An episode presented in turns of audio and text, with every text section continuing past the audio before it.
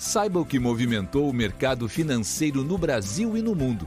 Você está ouvindo o Análise do Dia, um podcast original do Cicred.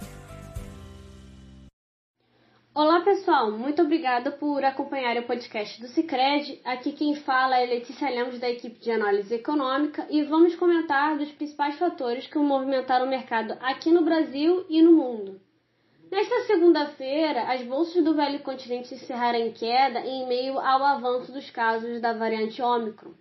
Foi confirmado ontem no Reino Unido um aumento de 72% de novas infecções de coronavírus quando comparado ao domingo passado. E diante disso, uma série de países da região europeia adotaram medidas de restrição de acesso. A medida mais rigorosa de restrição foi anunciada pelo governo holandês, que decretou lockdown até dia 14 de janeiro no país.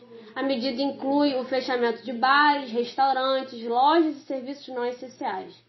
Já na Alemanha, o governo passou a proibir desde domingo a entrada de viajantes do Reino Unido, exceto de cidadãos alemães. Nessa mesma busca de combater a propagação da nova variante, o governo francês decidiu cancelar a festa de fim de ano de Paris e, por fim, em relação ao próprio Reino Unido, as medidas de segurança adotadas foram a determinação do uso de máscaras em locais públicos e a retomada do trabalho remoto.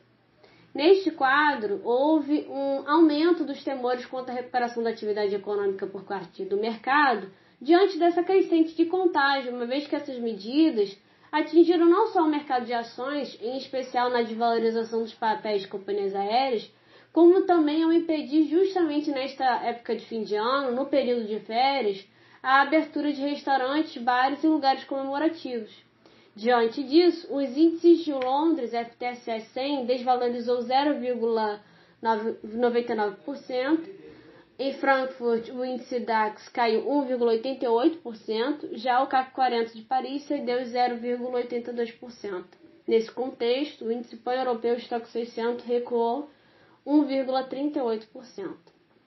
Na semana do Natal, as bolsas de Nova York operam em baixa. Com a proximidade das festas de fim de ano, o movimento dos ativos é reduzido diante da menor liquidez dos negócios. No entanto, o principal motivo da queda é a desvalorização do petróleo em meio ao crescimento das preocupações quanto ao avanço do coronavírus, após notícias do aumento de casos nos Estados Unidos e Europa. Tanto que os Estados Unidos foi um dos países que o governo de Israel proibiu viagens na tentativa de combater a disseminação da Ômicron.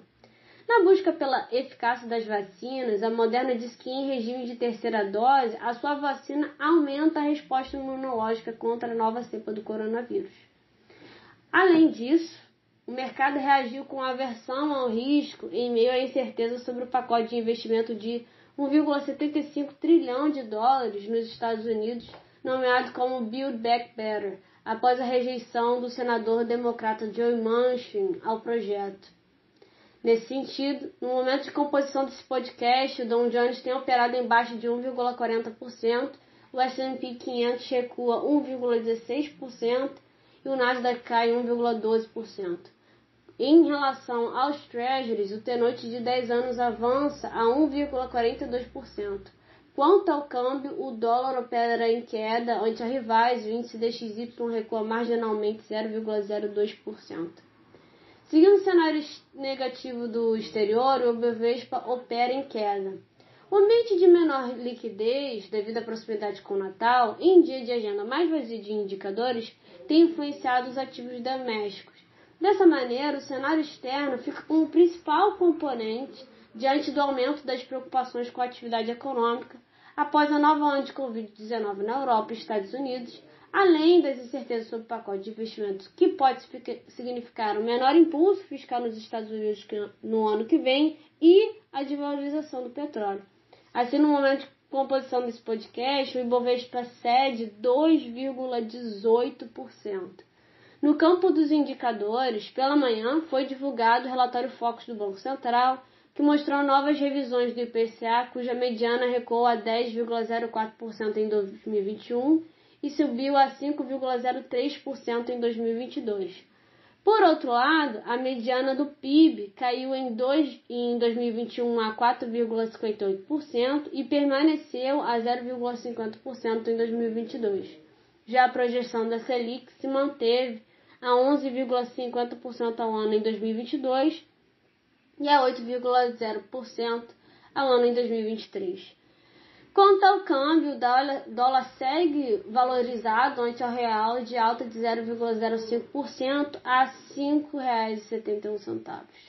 Em relação aos juros, a taxa de contrato de depósitos interfinanceiros DI para janeiro de 2023 tinha taxa de 11,60% ante a 11,80% do ajuste sexta-feira.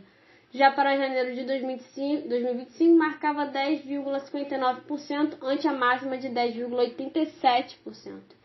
E para janeiro de 2027 era de 10,50% contra 10,62%. Por hoje é isso. Agradeço a companhia de vocês e nos vemos amanhã. Você ouviu o Análise do Dia, um podcast original do Cicred. Até a próxima!